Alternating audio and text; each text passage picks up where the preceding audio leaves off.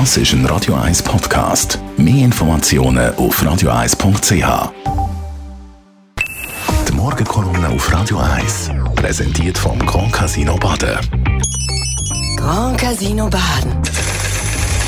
Baden Guten Morgen. Morgen, Matthias. Guten Morgen miteinander. Es beschäftigt das SRG-Wahlbarometer das ein Jahr vor der Wahlen. Ja, nach der Wahl ist bekanntlich vor der Wahl und während unsere kleine Welt darüber spekuliert, ob jetzt der Albert Rösti wirklich Bundesrat wird oder eben nicht, schauen die Parteistrategen schon weiter. Im nächsten Jahr, wie du gesagt hast, 2023, sind wieder eidgenössische Wahlen und bekanntlich ist Wahltag auch Zahltag. Ein aktuelle SRG-Wahlbarometer zeigt, Grünliberale, FDP und SVP liegen leicht zu, SP und die Grünen gehören zu den Verlierern, wenn heute gewählt würde. Ausgerechnet die Grünen, die strahlenden Sieger von 2019. Die Partei, die seit längerer Zeit Anspruch auf einen eigenen Bundesrat hat, das, obwohl sie bei der aktuellen Wahl um die Ueli Mauer nachfolgt, nicht einmal antritt. Aber aufgehoben ist nicht aufgeschoben, so die grüne Devise. Auf einen kurzen Nenner können wir heute sagen, wenn sich der Trend in den nächsten Monaten verstärkt, brauchen die Grünen aber gar nicht mehr anzutreten.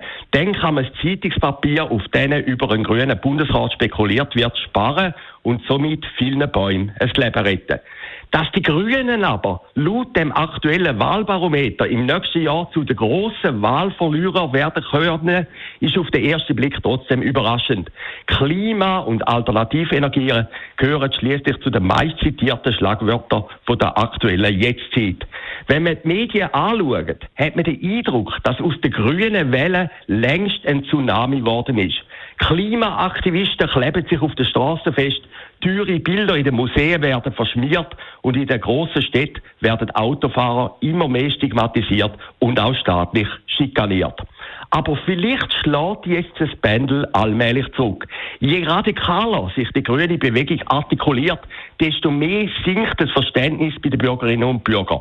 Oder anders formuliert, was kann ein beschmierter Picasso im Museum dafür, dass Gletscher schmelzen? Der Parteipräsident Balthasar Glättli macht jetzt schon auf Schadensbegrenzung, wenn er im Blick meint, man tue nichts fürs Klima, wenn man sich auf der Straße festklebt. Trotzdem, in wirtschaftlich schwierigeren Zeiten, und die stehen zweifelsohne an, traut man erfahrungsgemäß den soliden und vielleicht auch ein bisschen langweiligeren bürgerlichen Parteien eher zu, die grossen Probleme zu lösen. Dann stehen plötzlich andere Themen wie die Sorge um den eigenen Arbeitsplatz oder die steigenden Kosten im Vordergrund. Der größte Gegner der Grünen aber sind die Grünen Liberalen. Das zeigt das aktuelle Wahlbarometer. Weniger ideologisch, weniger radikal und eigentlich bürgerlich. Quadratur vom Kreis mit Sexiness-Faktor. Radikal sein und trotzdem an der Goldküste wohnen.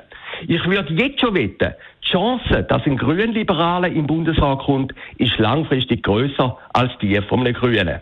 Zusammenfassend kann man also sagen, glatt ist zwar für alle, Glättli, so der Name vom Parteipräsident, gilt aber immer für weniger.